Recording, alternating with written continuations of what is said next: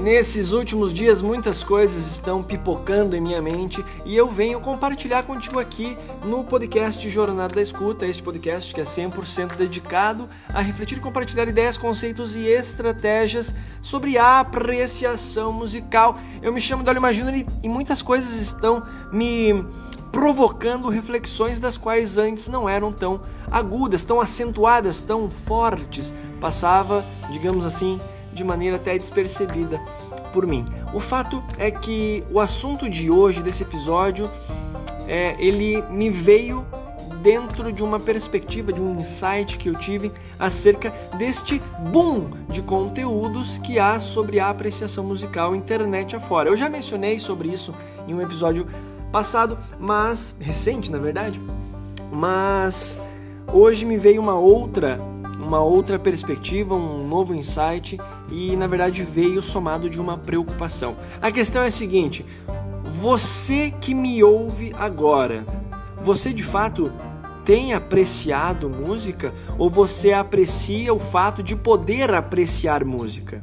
É levemente paradoxal, mas é uma realidade que muitas pessoas é, estão veladamente compartilhando por aí, que é o prazer é a apreciação do fato de poder apreciar música. Veja bem, este momento pandêmico aumentou o volume consideravelmente de conteúdos e orientações para a prática da apreciação musical. Por quê? Porque estamos distante dos palcos de eventos é, presenciais, o que gera então uma proporciona uma saída bastante óbvia que é escutar música em casa. Hashtag fique em casa, aproveite esse momento e escute música. Aproveite esse momento e aprecie música. E o insight que me veio é o seguinte: será mesmo que as pessoas estão apreciando música ou estão apreciando a possibilidade de apreciar música. E por que eu falo isso? Porque assim, a música é uma condicionante muito importante, é um elemento muito importante na nossa vida. Ela, ela, ela potencializa Muitas vezes, atividades corriqueiras, ela torna mais leve atividades que são por vezes enfadonhas, chatas e que nós precisamos fazer. Um exemplo clássico: limpar a casa. Outro exemplo muito é, clássico, é, não é tão clássico assim, mas enfim, é, enfim, lavar a louça, fazer uma atividade física. Se você está trabalhando é, normalmente saindo de casa e você vai de carro, ou mesmo que você vá de ônibus, vai de bicicleta, fone de ouvido tá aí para isso, smartphone, você vai ouvindo aquela música para quê? Para passar o tempo. E é essa a questão. A música ela potencializa esse tempo ósseo, esse tempo em que a gente muitas vezes percebe como um tempo é, cansativo, chato, enfadonho, como eu mencionei antes, a gente tem então a presença da música, ela torna mais leve. E o que está acontecendo aqui? As pessoas e muitas vezes é, incluímos eu e você nessa nessa perspectiva que é escutamos apenas para passar o tempo. Muitas vezes, não raro, apenas ouvimos sem sequer é, sei lá, escolher a música, simplesmente deixamos, deixamos rolar. E aí, assim, temos tempo, não temos a possibilidade de frequentar casas de show, casas de concerto, enfim, para escutarmos música. Mas a gente gosta de escutar música. E aí acaba que, como não tem esse momento, que é, digamos assim, exclusivo para a apreciação musical, nós apreciamos em casa. Mas de que modo? Muitas vezes colocamos até um DVD, colocamos um, um vídeo no YouTube, colocamos na televisão para ficar a experiência mais interessante, assistimos lives. É, quando eu falo lives, eu me refiro a lives no. Estou me referindo agora nesse momento, para completar o exemplo, lives no YouTube que a gente vê no computador ou na TV. E nessa experiência que estamos assistindo a live, na maioria das vezes estamos adiantando algum serviço, tipo preparando a gentinha, é, organizando alguns papéis que precisavam da atenção, mas vou aproveitar esse momento que aqui tô, tá acontecendo a live ali, vou organizar. E às vezes até dividimos a atenção entre a live, entre o concerto, o show, com uma espiadinha nos stories, uma roladinha no feed no Instagram, uma lidinha no Twitter e por aí vai. Então, o que acontece é que esse grande momento sublime de apreciação musical no hashtag Fica em Casa acaba sendo. É, sendo. Como eu posso dizer, para ser bem gentil? Ah, enfim, ele acaba sendo não é, utilizado, não, não sendo apreciado. A gente aprecia a possibilidade de apreciar música.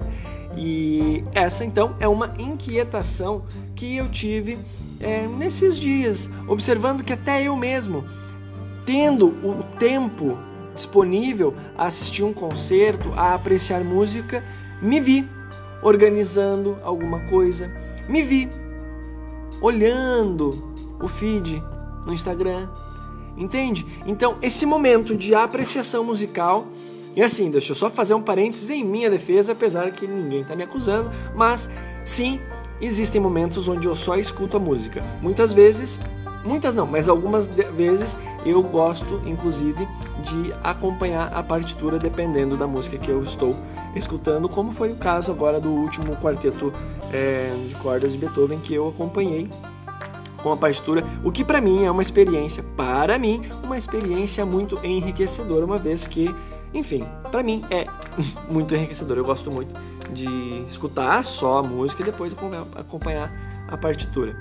Uh, mas enfim, essa é uma questão de estratégia que vamos deixar para outro momento. O fato é que é que muitas vezes a gente tem a possibilidade, temos o tempo para apreciação musical e acabamos que não apreciamos a música. Ora, pois, o que é apreciação musical se não aquele momento de entrega consciente para uma experiência que transcende a própria consciência? Ou seja, uma experiência que não há previsões, pois as informações sonoras musicais, aquela, aquela experiência, ela pode, ela pode transcender aquilo que nós esperávamos. Por isso que eu costumo falar que transcende a própria consciência, porque ela pode.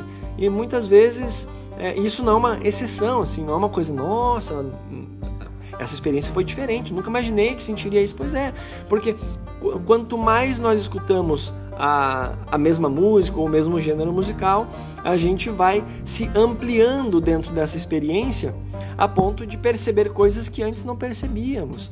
Aí isso vai desde o do, do, dos da gaguejei bonito agora. Vai desde o aspecto técnico da música com relação à forma, com relação à, à textura da, da, da composição musical, até com aspectos sensíveis, momentos da música em que você não sentia nada, agora passa a sentir e vice-versa. Então, esse momento de apreciação musical, eu percebo e eu posso estar talvez sendo é, cometendo um equívoco, mas eu percebo que existe uma forte tendência a apreciar a possibilidade de apreciar.